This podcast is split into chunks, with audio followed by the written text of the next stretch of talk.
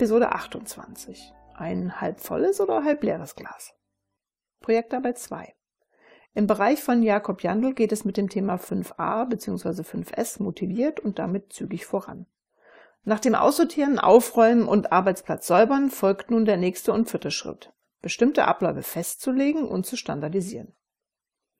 Dies auf Grundlage der Fotos, welche alle Bereiche eines jeden Arbeitsplatzes in dem jetzt festgelegten Zustand dokumentieren.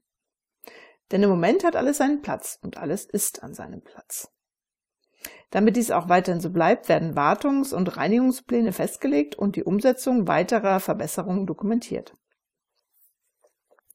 Alle Fotos und Dokumente hinterlegen die Mitarbeiter in einer gleich strukturierten Mappe an jedem Arbeitsplatz. Eine besondere Herausforderung für alle ist der letzte Schritt, Selbstdisziplin. Jakob Jandl benennt seinen Vorarbeiter Karl Bauer als 5a bzw. 5s Verantwortlichen für den Bereich der sparenden Fertigung. Dieser erhält die Aufgabe, eine Checkliste zu erarbeiten, nach der er regelmäßig die getroffenen Festlegungen überprüft und die Ergebnisse des Bereichs visualisiert. Um hierhin wirklich fit zu werden, soll Karl Bauer an einem externen 5a bzw. 5s Training teilnehmen. Das 5a 5s-Team um den Leiter der Entwicklung Thomas Leitner, welches sich um die Büroarbeitsplätze kümmern soll, ist längst noch nicht auf dem Stand wie das Produktionsteam. Man hat sich in endlosen Diskussionen um nichtige Details zeitlich völlig verrannt.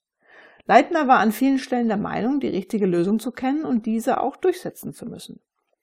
Zwar ließen sich die Mitarbeiter im Projektteam letztendlich nicht darauf ein, doch die Zeit war verschwendet. Alexander Moser, der unter anderem den Plan zur Mitarbeiterqualifizierung verantwortet, ist sichtlich erstaunt, wie viel Schulungsbedarf inzwischen entstanden ist. Der anfänglich praktisch leere Schulungsplan gewinnt mit sehr verschiedenen Themen an Gestalt. Neben den üblichen IT-Trainings ist die QM-Systemschulung ein großer Block. Doch auch die neuen Methoden aus den Vorschlägen der Fabrik im Seminarraum werden nachgefragt. Grundsätzlich ist Moser sehr zufrieden über den Zustand. Nur mit der Umsetzung, insbesondere der Nachschulung des QM-Systems, wird man bis zum Audittermin nicht fertig werden. Zu umfangreich ist der Bedarf. Ob die Joha Co. Limited damit wohl einverstanden sein wird? Gerade weil es ja auch noch mit der Messung der Liefertermintreue in Franziska Steiners Projektteam richtig Schwierigkeiten gibt. Allein dieser Gedanke lässt ihn gleich wieder ins Schwitzen kommen. Dagegen ist Hanna Pichler mit der Auswertung der Reklamationshistorie gut vorangekommen. Zumindest ist durch das vorhandene QM-System eine halbwegs zufriedenstellende Datenlage gegeben. Alle Reklamationen werden zwar noch manuell in Papierdokumenten erfasst, sodass eine Konsolidierung aller Daten noch notwendig sein wird, aber Hanna Pichler hat durch ihre interdisziplinär besetzte Mitarbeiterteam-Konstellation solide und damit wertvolle Unterstützung. Ein letztes Projektteam-Meeting vor dem Re-Audit ist angesetzt. An diesem werden jedoch neben Frank Weißenegger und den Teamleitern heute auch noch Bernd Kraus, Franz Großmann und Peter Baumgartner teilnehmen. Jeder Teamleiter berichtet vom aktuellen Status des jeweilig betreuten Projektes, was Frank Weißnecker kurz für alle am Flipchart zusammenfasst. Erstens Verarbeitung des Auftragsbearbeitungsprozesses grün. Zweitens Auswertung der Reklamationshistorie ebenfalls grün. Drittens Festlegung einer geeigneten Messmethode zur Bestimmung der Liefertreue noch rot. Viertens Schulung der Mitarbeiter zum QM-System bereits gelb. Fünftens Erstellung eines Schulungsplans, grün. Sechstens Auffälligkeiten beim Unternehmensrundgang. 5a 5s Produktion, grün. 5a 5s Verwaltung, noch gelb. Die Ergebnisse auf dem Flipchart und damit das innerhalb kurzer Zeit erreichte stimmen die Meeting-Teilnehmer positiv und lassen die ein oder andere Befürchtung ein wenig weichen. Ruhig wird es jedoch wieder, als die Frage auf den Tisch kommt, wer bei diesem Audit die verschiedenen Bereiche präsentieren wird. Auf der einen Seite wird es bei den klassischen Auftritt äh, der Geschäftsführung und der Bereichsverantwortlichen bleiben. Doch kommt auch die Idee auf, dass ebenso Mitarbeiter aus der Sacharbeiterebene durchaus Qualität präsentieren können. Schließlich hat sich bei der Kraus GmbH und Co. KG mittlerweile einiges getan.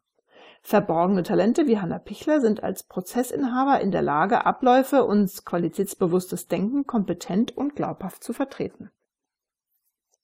Auch noch fehlende Ergebnisse aus der Bewertung der Liefertreue im Projektteam um Franziska Steiner haben ihren Ursprung nicht in der Arbeit der letzten Wochen, sondern in der Vergangenheit, als die Daten nur unzureichend erfasst und gepflegt wurden.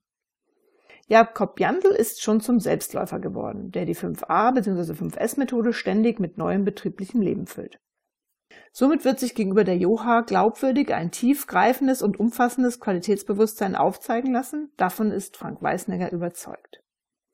Dies kann den Mangel der noch nicht erfüllten QM-Schulung relativieren und Vertrauen schaffen, dass diese Schritte kurzfristig nachgeholt werden. Damit bleibt nur noch das Problem des Mutes, vor den hohen Herren der Joha aufzutreten. Denn weder Hanna Pichler noch Franziska Steiner und nicht zuletzt auch ein Jakob Jandl haben so etwas bislang gemacht. Und es ist ihnen anzusehen, dass sie schwanken. Schwanken zwischen der Angst, während des Vortrags Fehler zu machen und damit zu versagen und andererseits aber auch dem Reiz, vor so einer anspruchsvollen Aufgabe gestellt zu sein.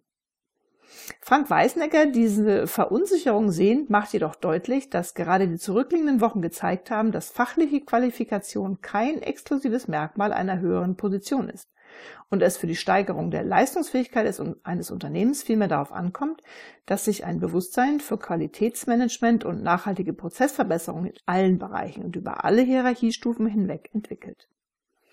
Dies genügt Franz Großmann und er hört nicht länger hin.